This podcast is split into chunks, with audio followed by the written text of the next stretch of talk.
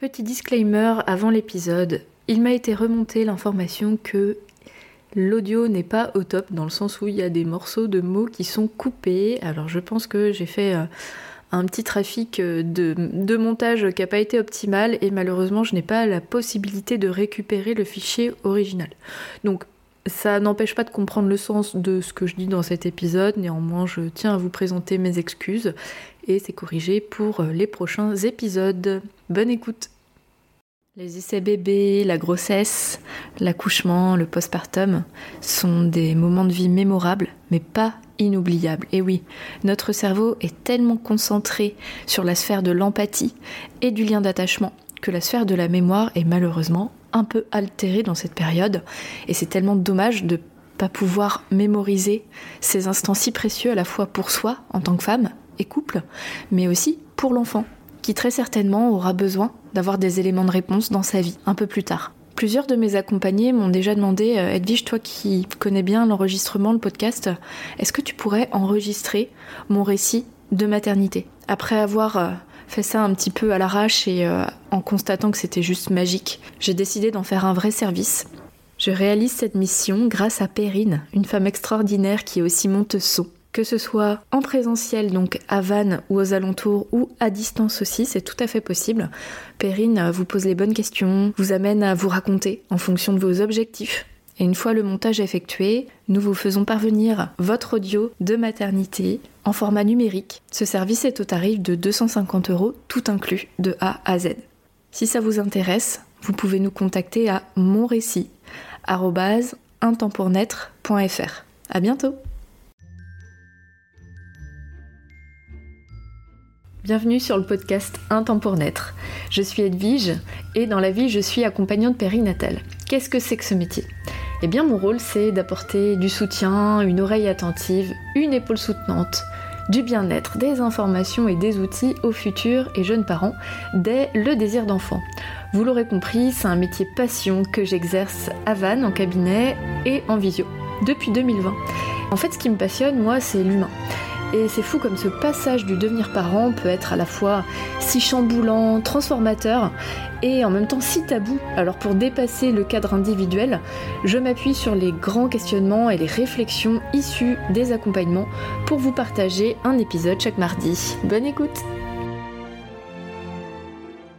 9% des femmes se sentent traumatisées par leur accouchement et ont ce qu'on appelle stress post. Plus largement, un tiers des femmes vivent mal leur accouchement. C'est énorme. Alors aujourd'hui, on va parler de ce sujet qui certes n'est pas facile, mais qui concerne beaucoup de femmes. Et aujourd'hui, on va prendre l'angle de j'ai vécu un accouchement traumatisant, qu'est-ce que je peux faire pour me sentir mieux? Alors qu'est-ce que c'est qu'un accouchement traumatisant? C'est la mise au monde d'un bébé qui soit va se dérouler sur le plan de la santé physique difficilement, il va y avoir des complications médicales, et ces complications vont générer un traumatisme. Ça peut être aussi la prise en charge de l'accouchement qui n'est pas convenable, qui peut laisser place à des violences qui malheureusement ne sont pas si rares que ça, des violences qu'on appelle obstétricales, mais peut-être d'autres violences sociales par exemple, psychologiques. Donc la femme qui met au monde son bébé va faire face à un environnement qui n'est pas du tout sécurisant et de ce fait, elle va développer euh, un traumatisme suite à son... Peut-être que vous vous reconnaissez dans ces deux cas de figure. Moi je pourrais en recenser plusieurs autres, notamment j'avais une idée pour mon accouchement, j'avais des souhaits et mon accouchement ne s'est pas déroulé comme je l'avais souhaité. Il a été très différent de ce que j'avais pu souhaiter et je n'ai pas accepté que ça se passe pas comme je l'avais vibré du fond de mon cœur. Et ça, ça aussi, ça peut être très dur à vivre. Ça peut être aussi un manque d'information. On m'a pas expliqué ce qu'on faisait. J'ai pas bien compris ce que j'ai vécu. Donc le fait de pas comprendre,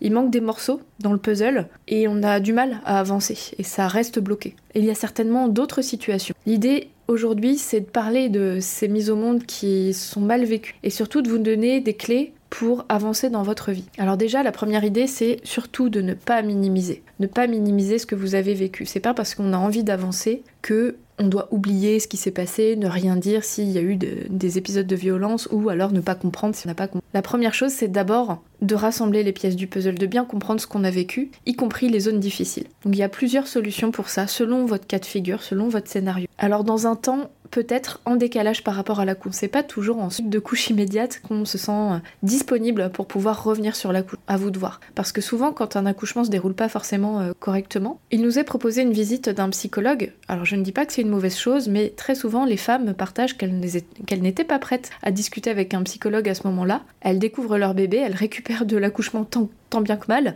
et donc elles sont pas du tout en disponibilité psychique et émotionnelle ni relationnelle pour pouvoir avoir une discussion euh, euh, efficace avec un psychologue à ce moment. Donc parfois c'est un peu tôt. Ça peut être l'occasion éventuellement de revenir sur du factuel. S'il y a des choses qu'on n'a pas compris et que c'est pas toujours le cas, je tiens à vous le dire et surtout ne vous culpabilisez pas d'avoir des réminiscences et des retours plus tard. Donc la première clé c'est d'ouvrir la discussion, d'en parler. Soit avec une accompagnante telle que moi-même, euh, avec un psychologue spécialisé en périnatalité, c'est plus indiqué parce que c'est des personnes qui sont mieux formées à la question de l'accouchement, mais aussi avec l'équipe médicale, notamment si vous n'avez pas tous les éléments et vous avez besoin de revenir sur votre dossier, besoin de discuter avec l'équipe, ou alors s'il y a eu des épisodes de violence, eh bien je vous recommande, quand vous serez prête, de reprendre rendez-vous et de mettre la discussion sur la table, de faire le point, dans l'idée que vous vous sentiez le mieux possible et que vous ayez tous les éléments pour pouvoir avancer. Donc la discussion avec l'accompagnante sera là pour pouvoir poser les mots et accueillir toute la sphère émotionnelle aussi de l'accouchement, de tout ce qui a émané de l'accouchement et tout ce qui est resté aussi, resté bloqué. Je pratique aussi des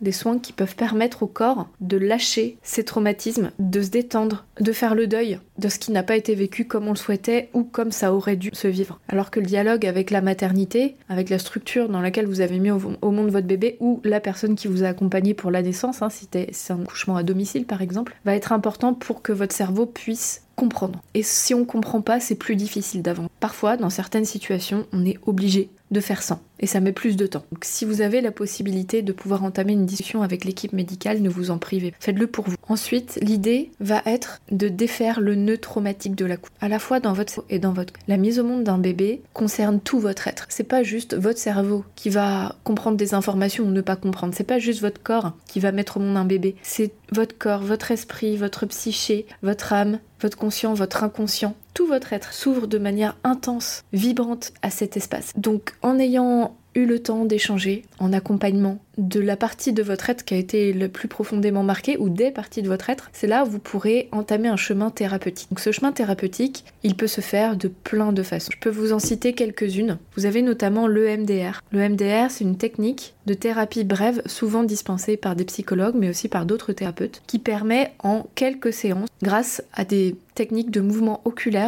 de, je mets des guillemets, reprogrammer le circuit psychique qui amène au traumatisme. Donc c'est comme si on défaisait le nœud, ou en tout cas on recrée un circuit de pensée qui permet de ne pas venir directement sur le traumatisme et l'angoisse. En tout cas, ça ne change pas le vécu, évidemment, mais ça peut faire évoluer la façon dont on le vit. On dissocie l'impact à l'instant T de ce que vous avez vécu et la diffusion de ce traumatisme-là. Et là, le MDR va être intéressant. Vous avez aussi l'hypnose qui est également catégorisée comme thérapie brève et qui, grâce à un état de conscience modifié, va vous amener à travailler aussi sur le nœud traumatique de la couche. Et je vous ai parlé tout à l'heure du corps. Eh bien oui, passer par le corps peut être également très intéressant. Moi, je pense que les deux associés sont vraiment top. Vous avez notamment les soins euh, que peuvent proposer des accompagnantes comme moi. Moi, j'utilise des techniques de massage, de réflexologie, d'acupression et des techniques de toucher dit émotionnel. C'est un toucher vraiment spécifique qui vient rentrer en lien avec la sphère la sphère du cœur. En fonction de ce que vous allez me dire, je vais pouvoir choisir quels j'utilise. Je peux aussi utiliser le rebozo qui est un, un, tissu qui permet de faire des serrages, des bercements. Et donc ce serrage peut donner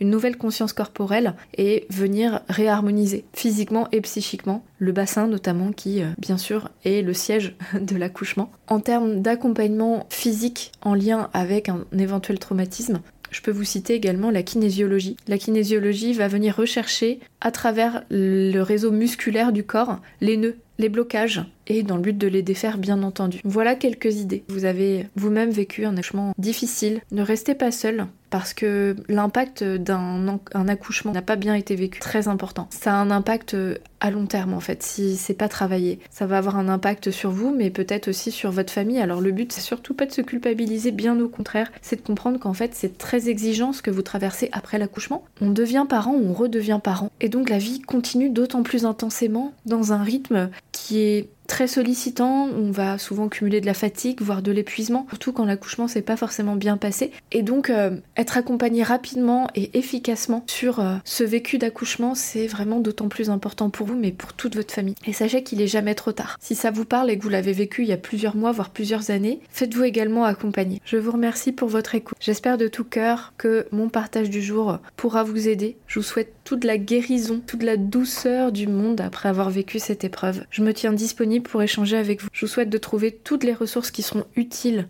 et bénéfiques pour vous et je vous souhaite une bonne fin de journée, une bonne continuation et à bientôt pour un nouvel épisode.